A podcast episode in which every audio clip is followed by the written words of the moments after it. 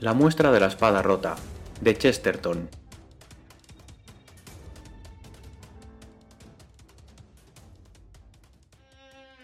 Grises se veían los millares de brazos de aquella selva, plateados sus millones de dedos.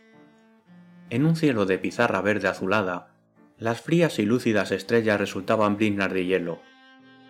Toda aquella tierra tan feraz y poco habitada aparecía como endurecida bajo la tenue escarcha. Los huecos negros que alternaban con los troncos de los árboles semejaban cavernas negras e infinitas de aquel despiadado infierno escandinavo, infierno de insoportable frío. Aún la piedra cuadrangular de la torre de la iglesia parecía ser cosa de origen septentrional y de carácter pagano, cual si fuera una torre bárbara entre las rocas marinas de Islandia. Mala noche para explorar el camposanto de la iglesia, pero tal vez valiera la pena. Levantábase el camposanto al lado de las cenicientas orillas del bosque, sobre una corcova o dorso del césped que, a la luz de las estrellas, era grisáceo. Casi todas las sepulturas estaban en una pendiente, y el camino que llevaba a la iglesia era tan empinado como una escalera. En lo alto de la colina, en una especie de rellano, aparecía el monumento al que debía su fama el lugar. Contrastaba con las sepulturas informes que le rodeaban, porque era obra de uno de los más célebres escultores de la Europa moderna. Con todo, su celebridad había pasado al olvido ante la celebridad del hombre cuya imagen representaba la escultura.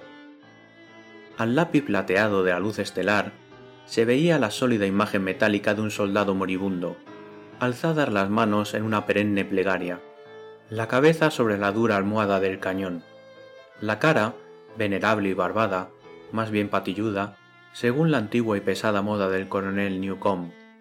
El uniforme, aunque trazado en unos cuantos toques sencillos, era el de la guerra moderna.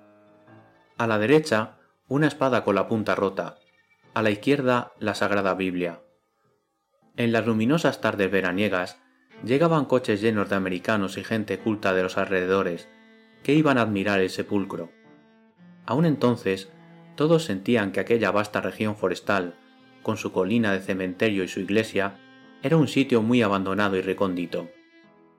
En las heladas negruras del invierno, ya se comprenderá que era el sitio más solitario bajo las estrellas. Sin embargo, en la quietud de aquellos bosques inmóviles rechinó una reja, y he aquí que dos vagas figuras negras entraron por el camino que conducía al cementerio. El resplandor frío de las estrellas era tan tenue que nada se podía saber de aquellos hombres, sino que ambos vestían de negro, que uno de ellos era gigantesco, y el otro por contraste, casi enano. Se dirigieron hacia la gran tumba esculpida del guerrero histórico, y la contemplaron un rato. En todo el contorno no se veía ningún otro hombre ni bicho viviente, y aún podía dudarse, en un parpadeo de fantasía, de si aquellos hombres eran hombres. En todo caso, su conversación comenzó con frases muy extrañas. El hombre pequeño rompió el silencio y dijo así ¿Dónde esconderá un grano de arena un sabio? En la playa, dijo el hombre alto en voz baja. El pequeño movió la cabeza, y tras corto silencio dijo, ¿Dónde esconderá una hoja el sabio? Y el otro contestó, En el bosque. Nueva pausa. Y luego el mayor continuó, ¿Quiere usted decir que cuando el sabio trata de ocultar un diamante verdadero, está probado que lo esconderá entre diamantes falsos? No, no, dijo el pequeño dando rienda suelta a la risa. Lo pasado pasado. Pateó unos segundos para calentarse los pies, y luego... No estoy pensando en eso, sino en algo muy diferente, dijo, y muy peculiar. ¿Quiere usted encender una cerilla? El gigantón se hurgó los bolsillos, y pronto se oyó un chasquido, y una llama pintó de oro todo un paño del monumento. Allí, en letras negras, estaban esculpidas las conocidas palabras que tantos americanos leyeron con el mayor respeto. Consagrado a la memoria del general Sir Arthur St. Clair, héroe y mártir, que siempre venció a sus enemigos y siempre supo perdonarlos, y al fin murió por la traición a manos de ellos. Ruegue a Dios, en quien puso él su confianza, recompensarlo y vengarlo. La cerilla le quemó al fin los dedos al gigante, se apagó y cayó Iba el hombre a encender otra cuando su compañero lo detuvo. Muy bien, amigo Flambeau. Ya he visto lo que quería. O más bien, no he visto lo que deseaba no ver. Y ahora a caminar una milla y media hasta la próxima posada. Porque bien sabe Dios la necesidad de estar junto al fuego y echar un trago de cerveza que experimenta quien se atreve con semejante historia. Bajaron por la escarpada senda, cerraron otra vez la rústica reja, y con paso firme y ruidoso se internaron por el congelado camino de la selva. Anduvieron un cuarto de milla en silencio antes de que el pequeño dijera Sí, el sabio esconde un grano de arena en la playa, pero si no hay playa por aquí cerca, ¿qué hace? ¿Ignora usted las fatigas que pasó el gran Saint-Clair? Yo no sé una palabra sobre los generales ingleses, padre Brown, contestó el otro riendo, aunque algo sé de los policías ingleses. Yo solo sé que, sea quien fuere ese personaje, me ha arrastrado usted de aquí para allá por todos los sitios donde quedan reliquias de él. Se diría que murió, por lo menos, en seis lugares distintos. Yo he visto una placa conmemorativa del general Sancler en la abadía de Westminster. He visto una saltarina estatua ecuestre del general Sancler en el muelle. He visto un medallón del general Sancler en la calle donde nació y otro en la calle donde vivió. Y ahora me arrastra usted al cementerio de esta aldea para ver el sitio en que se conserva su ataúd. La verdad es que comienzo a cansarme de este magnífico personaje, sobre todo porque ignoro completamente quién fue. ¿Qué anda usted buscando en todas estas criptas y efigies? Una palabra, y nada más, dijo el padre Brown. Una palabra que no puedo encontrar.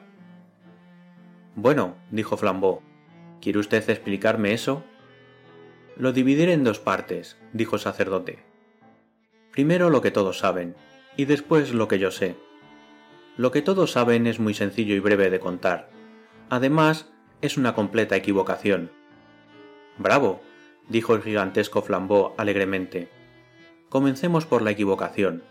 Comencemos por lo que todo el mundo sabe y que no es verdad. Si no todo es mentira, por lo menos está muy mal entendido, continuó Brown.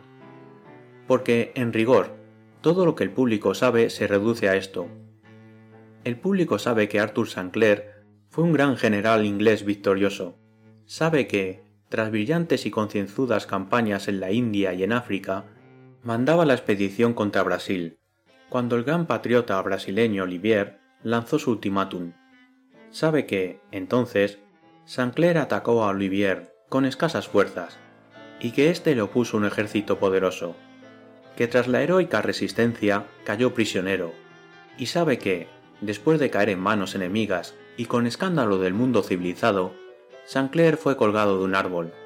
Así lo encontraron tras la retirada de los brasileños, con la espada rota colgada al cuello. ¿Y es falsa esa versión popular? preguntó Flambeau. No, dijo su amigo. Hasta aquí la versión es exacta. Es que la historia no puede ir más allá, advirtió Flambeau. Y si todo esto es verdadero, ¿dónde está el misterio? Habían pasado ya muchos centenares de árboles grises y fantásticos, antes de que al curita le diera la gana de contestar. Al fin, mordiéndose un dedo, explicó. Mire usted, el misterio es un misterio psicológico. O mejor dicho, es un misterio de dos psicologías. En esa cuestión de Brasil, dos de los más famosos hombres de la historia moderna obraron en absoluta contradicción con su respectivo carácter. Recuerde usted que ambos, Olivier y Saint-Clair, eran héroes. Lo de siempre, la lucha entre Héctor y Aquiles. ¿Y qué diría usted de un combate en el que Aquiles se comportara tímidamente y Héctor como un traidor? Prosiga usted, dijo el otro con impaciencia, viendo que su interlocutor volvía a morderse un dedo y callaba. Sir Arthur Saint-Clair era un soldado religioso, el tipo de militares que nos salvó cuando los motines de los cipayos, continuó Brown. Siempre estaba más por el deber que por el ataque, y, con todo su valor y acometividad personales, era un jefe prudente, a quien indignaba todo gasto inútil de fuerzas. Sin embargo, en esa su última batalla, parece haber intentado algo que incluso a los ojos de un niño resultaba absurdo. No hace falta ser un estratega para comprender que aquello era un disparate. No hace falta ser un estratega para echarse a un lado cuando pasa un automóvil. Este es el primer misterio. ¿Dónde tenía la cabeza el general inglés? Y el segundo enigma es este.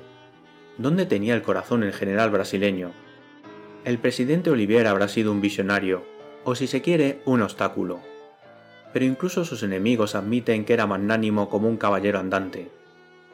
Casi todos sus prisioneros quedaban libres, y hasta recibían de él beneficios. Los que se lo figuraban de otro modo, después de tratarlo, quedaban encantados de su sencillez y bondad.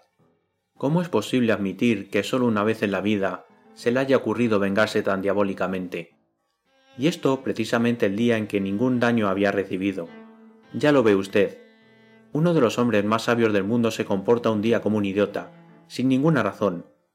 Uno de los hombres más buenos del mundo obra un día como un demonio, sin ninguna razón. Y toda la cuestión está en eso, Explíqueme usted semejante contradicción, amigo mío. No, no, dijo el otro dando un resoplido. Explíquemela usted. Llega el favor de explicármelo todo muy claro.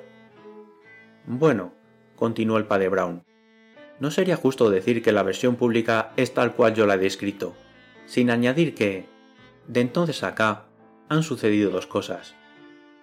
No puedo decir que traigan nueva luz a nuestro enigma, porque nadie ha acertado aún a entenderlas, pero por lo menos traen una nueva especie de oscuridad.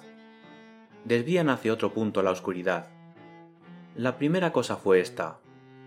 El médico de la familia de Saint Clair rompió con la familia y se puso a publicar una serie de violentos artículos, en los que afirmaba que el difunto general había sido un maniático religioso. Pero, según los hechos por él alegados, el general resultaba sencillamente un hombre religioso. Así, la campaña del médico fracasó.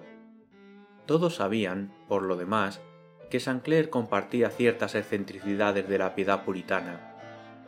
El segundo incidente es más importante. En el infortunado y desamparado regimiento que hizo aquel temerario ataque en Río Negro, había un tal capitán Kidd, que estaba comprometido a la sazón con la hija de Saint-Clair, y que después se casó con ella. Cayó prisionero en manos de Olivier, y como todos los demás prisioneros, con excepción del general, parece que fue tratado muy bondadosamente y pronto fue puesto en libertad. Unos veinte años después, este hombre, entonces teniente coronel, publicó una especie de autobiografía titulada Un oficial inglés en Birmania y en Brasil, y en la página que el lector ansioso busca afanosamente para dar con el relato del misterio del fin de Saint Clair, aparecen, más o menos, estas palabras. En todo este libro he contado todos los sucesos como han ocurrido, porque comparto la antigua opinión de que la gloria de Inglaterra es lo bastante adulta para cuidarse sola. Pero en este punto de la derrota de Río Negro tengo que hacer una excepción, y las razones que me obligan a ello, aunque de orden privado, son enteramente honorables y también bastante imperiosas. Sin embargo, para hacer justicia a la memoria de dos hombres eminentes, debo decir algunas palabras. Se ha acusado al general Saint-Clair de haberse comportado con torpeza en aquella ocasión. Yo soy testigo, al menos, de que aquella jornada, bien entendida, fue una de las más brillantes y sagaces de su historia.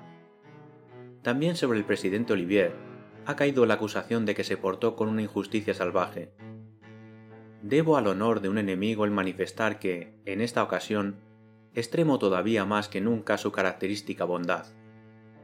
Y para decirlo en pocas palabras, puedo asegurar a mis compatriotas que ni Saint-Clair fue tan necio, ni Olivier tan bárbaro como parece. Y es cuanto puedo decir, y ninguna otra consideración humana me obligará a añadir una palabra. Una enorme luna de hielo, como reluciente bola de nieve, se había levantado por entre la maraña de árboles que quedaba frente a ellos, y a su fulgor el narrador pudo refrescar sus recuerdos del texto del capitán Kidd, con una hoja de papel impreso que llevaba consigo. La dobló, se la guardó de nuevo, y Flambeau alargó la mano con un gesto muy francés para decir Espere un poco, espere un poco. Creo adivinar algo al primer intento. Y siguió caminando, respirando fuerte, con la negra cabeza y cuello de toro algo doblados, como un corredor en pos de la meta. El curita, divertido e interesado, tuvo que esforzarse para trotar en pos de su amigo. Frente a ellos, los árboles comenzaban a abrirse a derecha e izquierda, y el camino desembocó en un valle claro y bañado de luna, y después volvió a escurrirse, como un conejo, por entre los vericuetos de otro bosque. La entrada de este otro bosque parecía pequeña y redonda, como la boca de un túnel lejano, pero estaba a menos de cien metros, y antes de que Flambeau volviera a hablar, se descubrió ante ellos como una caverna. Ya lo tengo, exclamó, dándose en el muslo con entusiasmo. Todo ha sido pensarlo cuatro minutos, óigame usted. Venga, asintió el otro. Flambeau levantó la cabeza, pero bajó la voz. El general Sir Arthur. Clair, dijo, proviene de una familia en quien la locura era hereditaria, y todo su anhelo era ocultar esto a su hija, y a ser posible, también a su futuro yerno.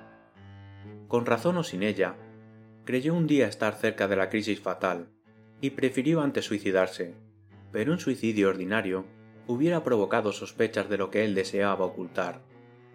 Al acercarse el momento de la campaña, sintió que su cerebro se iba anulando cada vez más, y en un momento de desesperación sacrificó su deber público a su deber privado. Se arrojó al combate precipitadamente, con la esperanza de caer a la primera bala. Al ver que solo había logrado el fracaso y la prisión, la bomba oculta en su cerebro estalló, rompió su espada, y él mismo se colgó de un árbol. Se quedó mirando la gris fachada del bosque que se movía frente a ellos, con la boca negra en el centro, como boca de sepultura por donde se precipitaba el sendero. Tal vez ese vago aspecto amenazador de un bosque que se traga un camino reforzó su visión de la tragedia del desdichado general, porque se estremeció un poco. Terrible historia, dijo.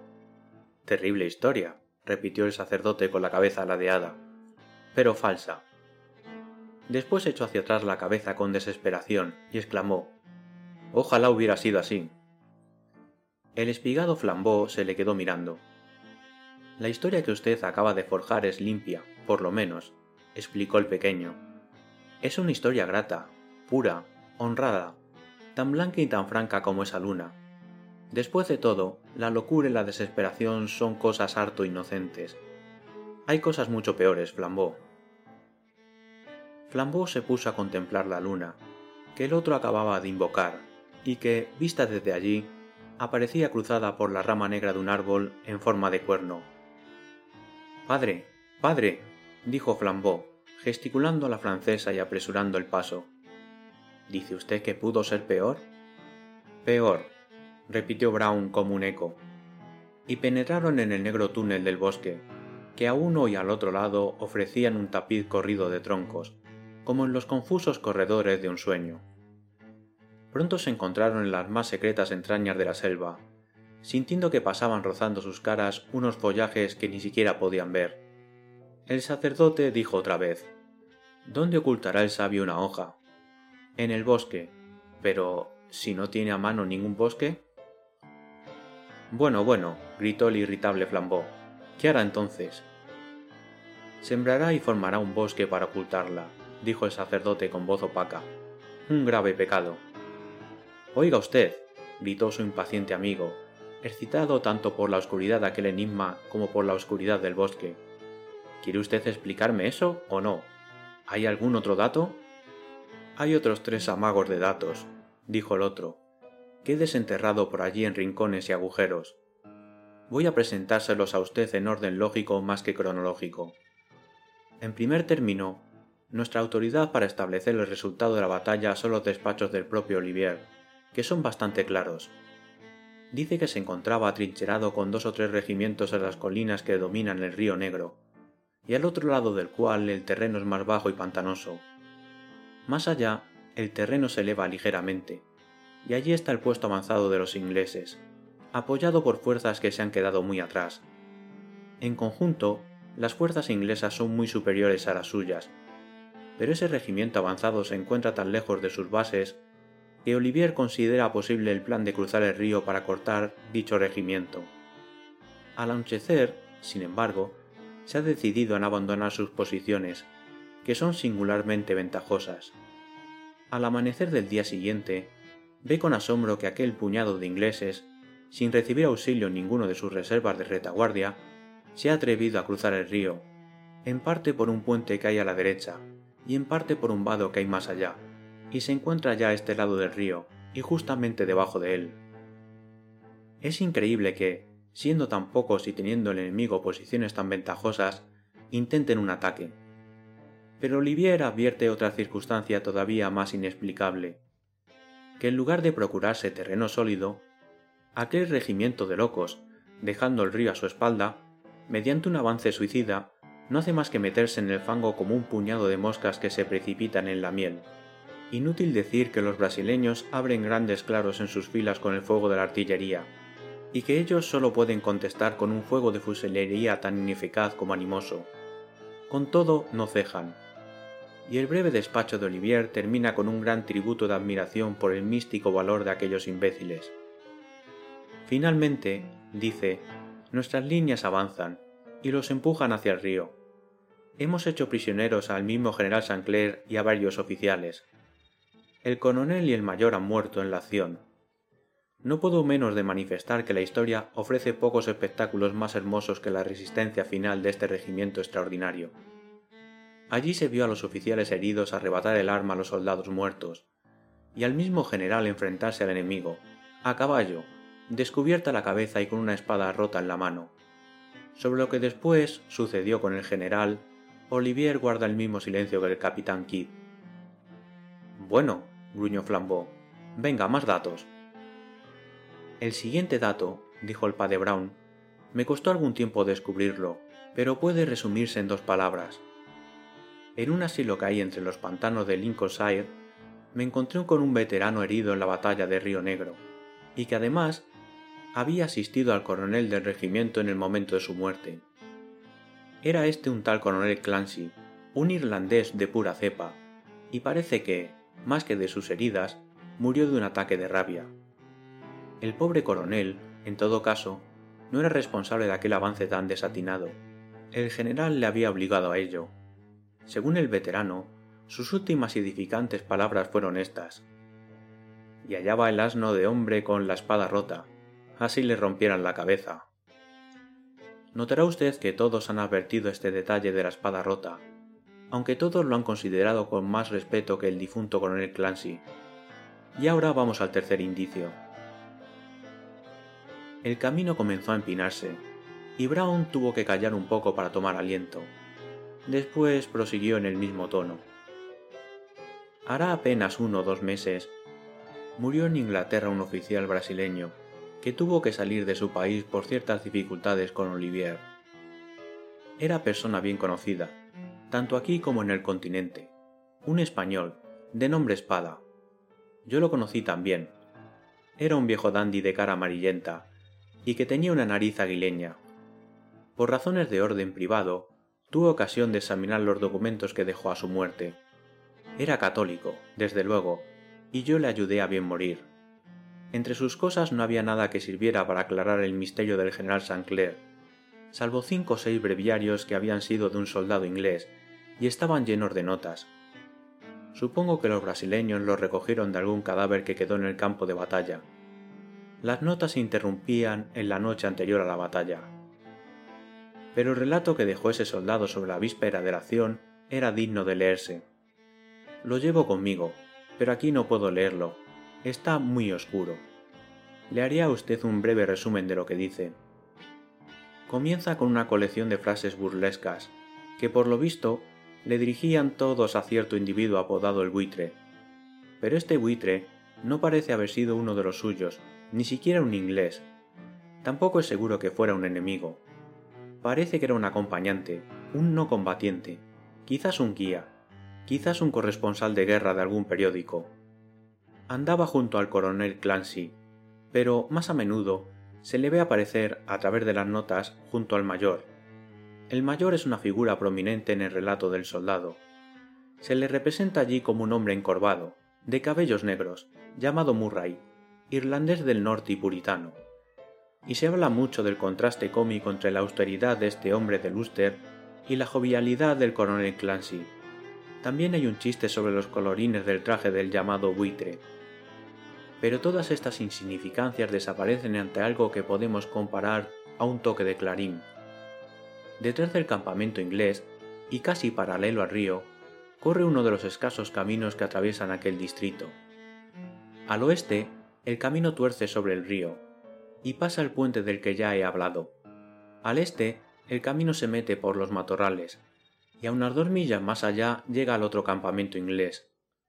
De aquel punto se oyó venir, aquella tarde, un ruido y tintineo de caballería ligera, y hasta este simple narrador pudo comprender, con asombro, que llegaba el general con su estado mayor. Venía en ese soberbio caballo blanco que habrá visto usted en las revistas ilustradas y en los retratos de la academia. Y puede usted estar seguro de que la tropa lo saludó con verdadero entusiasmo. Pero él, sin perder tiempo con ceremonias, saltó del caballo, se mezcló con el grupo de oficiales y les endilgó un discurso solemne, aunque confidencial. Lo que más impresionó a nuestro narrador fue el singular empeño que el general mostraba de discutirlo todo con el mayor Murray. Sin embargo, esta preferencia, con tal de no ser exagerada, no tenía nada de extraño. Ambos estaban hechos para entenderse, ambos eran gente que lee y practica su Biblia, ambos pertenecían al viejo tipo de militar evangélico. El caso es que, cuando el general montó otra vez a caballo, todavía estaba discutiendo sus planes muy seriamente con Murray y que, al echar a andar el caballo lentamente hacia el río, el hombre de Luster caminaba a su lado en animado debate. Los soldados los vieron alejarse y por fin desaparecer tras una arboleda, donde el camino tuerce hacia el río. El coronel volvió a su tienda, la tropa a sus puestos. El narrador se quedó por ahí unos minutos y de pronto vio algo extraordinario. El soberbio caballo blanco, que se había alejado a paso lento por el camino, como en las muchas paradas militares a que había concurrido, volvía a galope tendido como si corriera en la pista de un hipódromo. Al principio la tropa se figuró que el caballo, con el jinete encima, se había desbocado. Pero pronto procedieron a darse cuenta de que era el mismo general, gran caballista, quien lo hacía correr. Caballo y jinete llegaron hasta donde estaba la tropa como un huracán, y allí, refrenando el caracoleante corcel, el general volvió hacia ellos su encendida cara y preguntó por el coronel con una voz como la trompeta del juicio. Yo me figuro que los vertiginosos sucesos de esta catástrofe se mezclaron desordenadamente en el alma de aquellos hombres, como le pasó a nuestro diarista. Con el sobresalto de una pesadilla, cayeron todos, cayeron literalmente en sus filas, y se enteraron de que era menester dar un ataque cruzando el río. El general y el mayor parece que habían descubierto quién sabe qué en el puente, y apenas quedaba tiempo de luchar a la desesperada. El mayor iba camino de la retaguardia para traer las reservas, pero aunque se diera mucha prisa, era dudoso que pudiera llegar a tiempo. Impepinablemente había que cruzar el río aquella noche y tomar las colinas al amanecer. Y el diario se interrumpe con el barullo y la precipitación de la romántica marcha nocturna. El padre Brown caminaba ahora delante de su compañero, porque el camino se había hecho angosto y más pendiente, y más intrincado, al extremo de que ya les parecía ir trepando por una escalera de caracol. Desde arriba, entre las tinieblas, bajaba la voz del sacerdote. Y todavía hay una circunstancia tan minúscula como enorme. Al azuzarlos el general, aquella carga caballeresca, desenvainó a medias la espada, y después la envainó otra vez, como avergonzado de aquel ademán melodramático. Ya ve usted, otra vez la espada. Una semiluz comenzó a filtrarse por entre la maraña de arbustos, echando a sus pies la sombra de una red. Comenzaban a subir de nuevo hacia la tenue luminosidad del campo abierto. Flambeau sintió que la verdad lo rodeaba más como una atmósfera que como una idea, y contestó a tientas. ¿Y qué tiene de extraño? ¿No llevan espada generalmente los oficiales? En la guerra moderna no es frecuente mencionar las espadas, dijo el otro. Pero en esta historia topamos a cada instante con la dichosa espada. ¿Y qué? gruñó Flambeau. Eso es un incidente insignificante y que tiene cierto color. El viejo general rompe su espada en su último combate. Todo el que se haya asomado a la historia caerá en ello. Por eso en todas esas tumbas y conmemoraciones lo representaban con la espada rota. Supongo que no me ha arrastrado usted a esta explicación polar solo porque dos hombres, estudiando la manera de hacer sus respectivos cuadros, hayan reparado en este detalle de la espada rota de Saint Clair. No, gritó el padre Brown con una voz como un pistoletazo. Pero ¿quién es, de todos, el único que ha visto su espada incólume? ¿Qué quiere usted decir? dijo el otro, deteniéndose, bajo las inciertas estrellas, porque acababan de salir del túnel del bosque. Digo que. ¿Quién fue el que vio su espada incólume? repitió obstinado el padre Brown. No fue seguramente el autor del diario de guerra, porque el general ocultó la espada a tiempo. Flambeau contempló la lejanía lunar como contempla el sol un ciego, y por primera vez su amigo dejó ver su ansia al hablar. Flambeau, gritó. No puedo demostrarlo ni después de andar hurgando las tumbas, pero estoy seguro de ello. Voy a añadir otra cosa que corona todo el edificio de sospechas. El coronel, por suerte fatal, fue uno de los primeros blancos del enemigo. Fue herido mucho antes de que las fuerzas se encontraran. Pero él vio ya la espada rota de Saint Clair. ¿Por qué estaba ya rota? ¿Cómo y cuándo se había roto? Amigo mío, la espada se había roto antes de la batalla. Oh, exclamó su amigo con lúgubre jocosidad. ¿Y por dónde habrá caído el otro pedazo? Puedo decírselo a usted, contestó el otro precipitadamente. Está en el ángulo nordeste del cementerio de la Catedral Protestante de Belfast. ¿De veras? Preguntó el otro. ¿Ha ido usted a buscarlo allí? No he podido, repuso el otro, lamentándolo sinceramente. Tiene encima un enorme monumento de mármol, un monumento del heroico mayor Murray, que cayó peleando gloriosamente en la famosa batalla de Río Negro. Flambeau se quedó galvanizado. ¿Quiere usted decir? preguntó al fin con voz áspera, que el general Sancler odiaba a Murray y lo mató en el mismo campo de batalla porque... Todavía sigue usted lleno de buenos y nobles pensamientos, dijo Brown. Lo que pasó fue mucho peor. Bueno, dijo el gigantón, mis recursos de imaginación perversa se han agotado. El sacerdote pareció vacilar, no sabiendo cómo abordar su desenlace, y al fin dijo ¿Dónde esconderá el sabio una hoja? En el bosque. El otro no contestó. ¿Y si no hay bosque, fabricará uno? Y si se trata de esconder una hoja marchita, fabricará un bosque marchito. No hubo respuesta, y el sacerdote añadió, con voz muy suave y tranquila. Y si se trata de esconder un cadáver, formará un campo de cadáveres para esconderlo. Flambeau comenzó a alargar sus zancadas, como si quisiera a toda costa abreviar el tiempo o el espacio. Y el padre Brown continuó, como reanudando su última frase.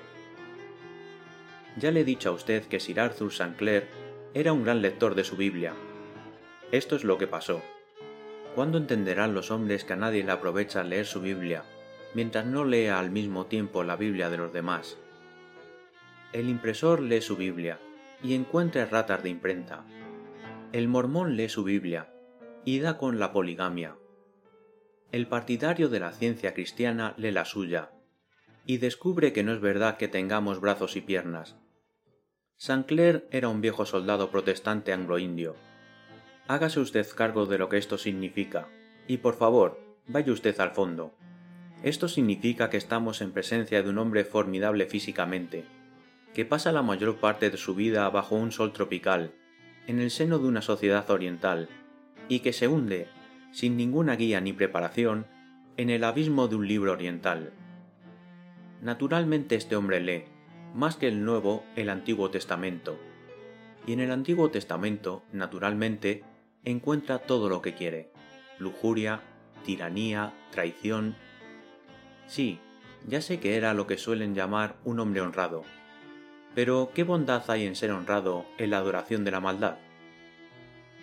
En cada uno de los países cálidos y lejanos en que vivió, este hombre pudo disponer de un harén, torturar a los demás, amasar oro con vergüenza, pero siempre pudo decir, con mirada altiva, que lo hacía para la mayor gloria de Dios.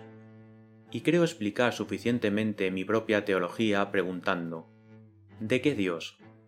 Sucede con estos pecados que van abriendo sucesivamente las puertas del infierno. E internándonos en cuartos cada vez más pequeños. Este es el principal argumento contra el crimen, que aunque el hombre no se vaya haciendo más malo, se va haciendo cada vez más débil. Saint-Clair se encontró pronto embarazado de un dédalo de soborno y chantaje, y cada vez le hizo más falta el dinero en efectivo. Y en la época de la batalla del Río Negro, ya, de uno en otro mundo, Saint-Clair había venido a caer al sitio que Dante considera como el piso más bajo del universo. ¿Qué quiere decir? Quiero decir esto, replicó el clérigo, y señaló un charco congelado que brillaba a la luz de la luna. ¿Se acuerda usted a quién expone Dante en el último círculo de hielo? A los traidores, dijo Flambeau estremeciéndose. Y al contemplar aquel inhumano paisaje de árboles, de contornos insolentes y casi obscenos, pudo figurarse que él mismo era Dante, y el sacerdote, con su hilito de voz, era seguramente un Virgilio que lo conducía por la zona del eterno pecado. La voz continuó. Olivier, como ya sabe usted, era un hombre quijotesco, y no hubiera consentido un servicio secreto de espías. Pero el servicio, como tantas otras cosas, se estableció sin que él lo supiera. Y el que lo estableció fue mi amigo Espada. Era Espada, el pisaverde vestido de colorines, a quien la gente de tropa, por lo narigudo, apodaba el buitre. Habiéndose escurrido hasta el frente a título de filántropo, se coló en las filas inglesas y al fin dio con el único hombre corrompido que había en las filas. Y ese hombre era, Dios Todopoderoso, el jefe. Sancler necesitaba dinero, montañas de dinero.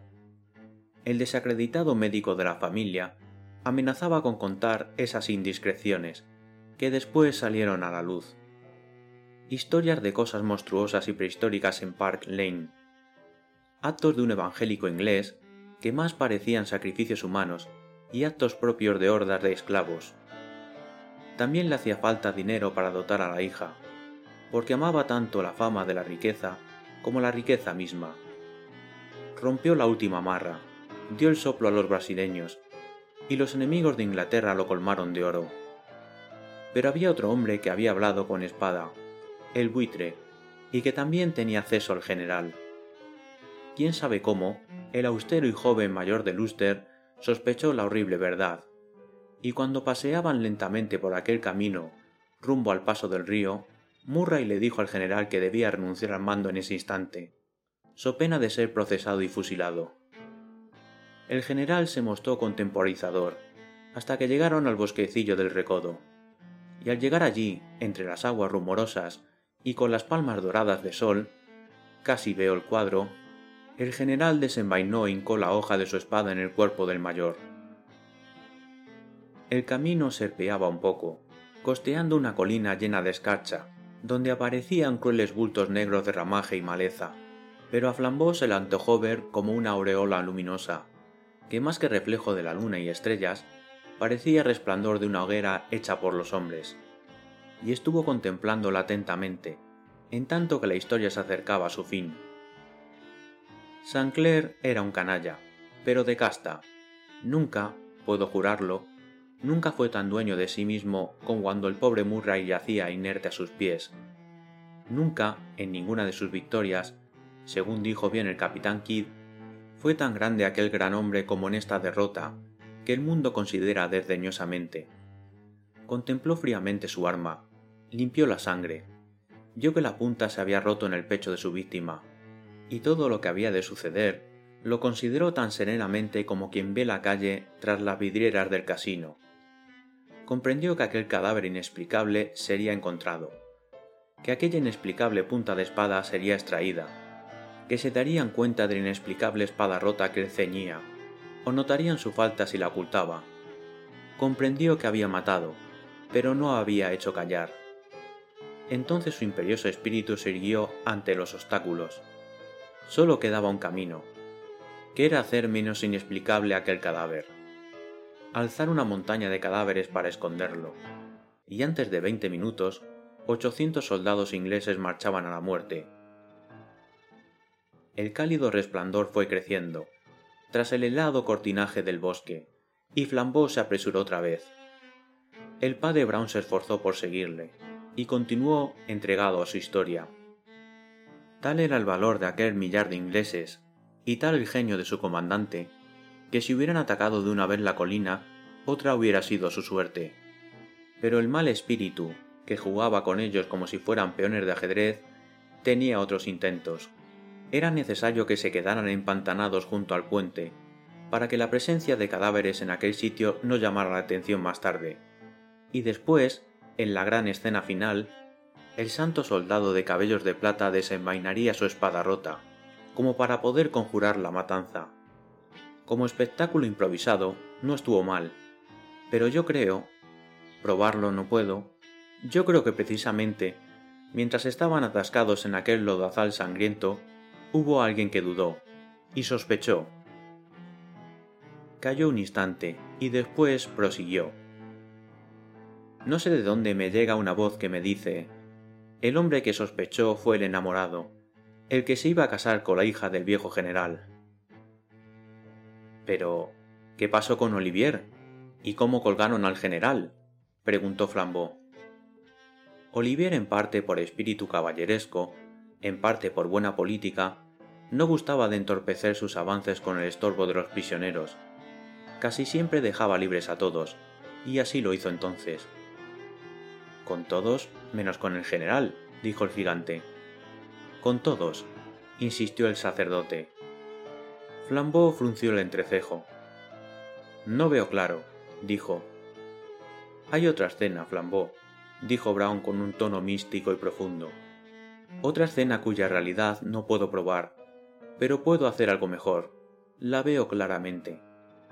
Veo un campo, de mañana, con unas colinas áridas, unos uniformes brasileños formados en columnas de marcha, Veo la camisa roja, la larga barba negra de Olivier, agitada por el viento.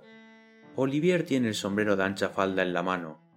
Está despidiéndose del heroico enemigo a quien concede la libertad, del sencillo veterano inglés de cabellos blancos, que en nombre de su gente le da las gracias. Detrás de él permanece, a la espera, el grupo de ingleses. A un lado hay vehículos y provisiones para la partida redoblan los tambores. Los brasileños se ponen en marcha.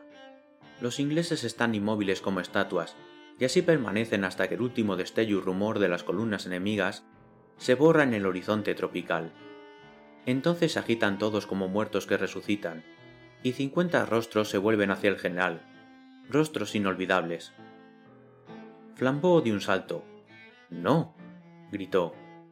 ¿No querrá usted decir? Sí, dijo el padre Brown con una voz profunda y patética. Fue una mano inglesa la que puso el nudo corredizo al cuello de St. Clair, y creo que fue la misma que puso el anillo en el dedo de su hija. Manos inglesas fueron las que lo izaron en el árbol abominable, las manos de aquellos que lo habían adorado y seguido en sus victorias. Y fueron almas inglesas, Dios nos perdone a todos, las que, mientras él se mecía, bajo un sol extraño, en la verde horca de la palmera, pidieron, en su justa ira, que se abrieran para él los infiernos. Al llegar a lo alto de la colina, los deslumbró la luz escarlata de una posada inglesa, llena de cortinas rojas en las ventanas. Se alzaba al lado del camino, en amplio ademán de hospitalidad. Tres puertas se abrían para invitar al caminante, y hasta ellos llegó el rumor y la risa de los hombres que pasaban una velada feliz. Inútil decirle a usted más, continuó el padre Brown. Lo juzgaron en mitad del desierto, y lo ejecutaron. Y después, por el honor de Inglaterra y de la hija del general, juraron callar para siempre la historia del dinero, de la traición y de la espada asesina. Tal vez, Dios los perdone, todos procuraron olvidarla.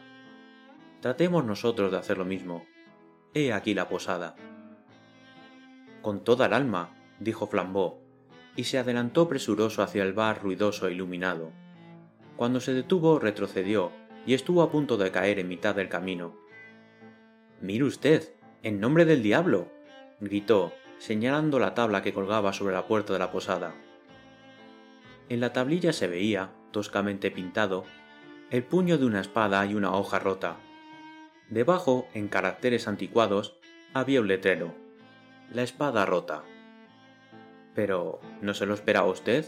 preguntó el padre Brown. Si es el dios de la provincia. La mitad de las posadas y calles de por aquí han tomado el nombre de él, o de su leyenda. Creí que habíamos acabado ya con este leproso, dijo Flambeau, escupiendo con disgusto. No, no se libertará usted de él en Inglaterra, dijo el sacerdote, mientras el bronce sea duro y la piedra sea resistente. Sus estatuas de mármol han de entusiasmar por siglos y siglos las almas inocentes y orgullosas de los niños. Su tumba olerá a lealtad, como huele a lirios. Millones de hombres que no le conocieron amarán como a un padre a ese hombre que fue tratado como un andrajo, por los pocos que le conocieron.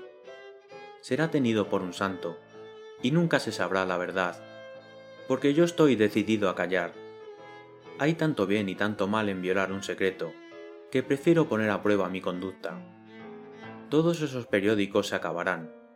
Ya pasó el ruido de la cuestión brasileña. Olivier es honrado ya por todo el mundo. Pero yo me dije que si alguna vez, en palabras, en metal o en mármol que puedan durar como las pirámides, el coronel Clancy, el capitán Kidd, el presidente Olivier o cualquier otro inocente recibían el menor de nuestro, entonces hablaría yo. Y en tanto que solo se tratara de cantar equivocadamente las glorias de San Clair, callaría. Y así lo haré. Entraron en la taberna de las cortinas rojas, que no solo era cómoda, sino casi lujosa. Sobre una mesa se veía una reproducción, en plata, de la tumba de San Clair, con la cabeza de plata recostada sobre el cañón y la espada de plata rota. En los muros se veían fotografías en color del sitio y la explicación del servicio de coches para los turistas. Los dos amigos se sentaron en los confortables bancos acolchados. Venga usted, que hace frío, dijo el padre Brown. Que nos sirvan algo de vino o cerveza. O brandy, dijo Flambeau.